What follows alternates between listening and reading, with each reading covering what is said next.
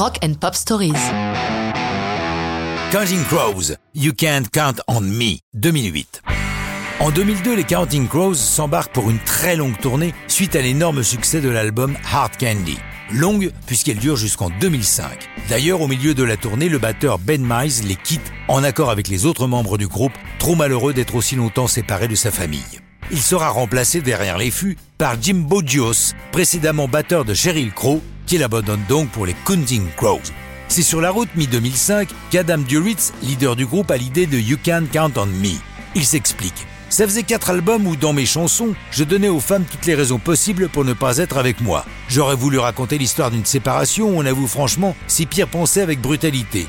J'ai voulu être surprenant avec ce You Can Count on Me. Tu ne peux pas compter sur moi. C'est une chose terrible à avouer. Lorsque j'ai commencé à chanter la chanson, certains m'ont dit Tu t'es trompé, c'est You Can Count on Me. Tu peux compter sur moi. Ils ne blaguaient pas, ils disaient ça sérieusement.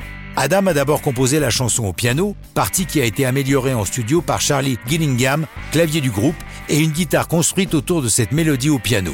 Duritz ne veut pas que la chanson soit jolie, mais que la musique suive le texte dans une alternance sentimentale et punchy. Une fois la démo enregistrée, le groupe ne sait pas trop quoi faire de la chanson. Il la travaille régulièrement lors des soundchecks de la tournée, mais à chaque fois quelque chose cloche. Finalement, Duritz l'abandonne et l'oublie.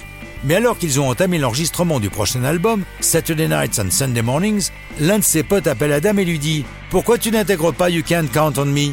Duritz lui dit qu'il n'a aucune idée de quoi il parle, mais son pote lui envoie un MP3 de leur démo. Adam réalise alors qu'elle s'intègre parfaitement dans le concept de l'album. C'est même la chanson parfaite pour faire le lien entre la partie Saturday Nights, franchement électrique, et Sunday Mornings, nettement acoustique.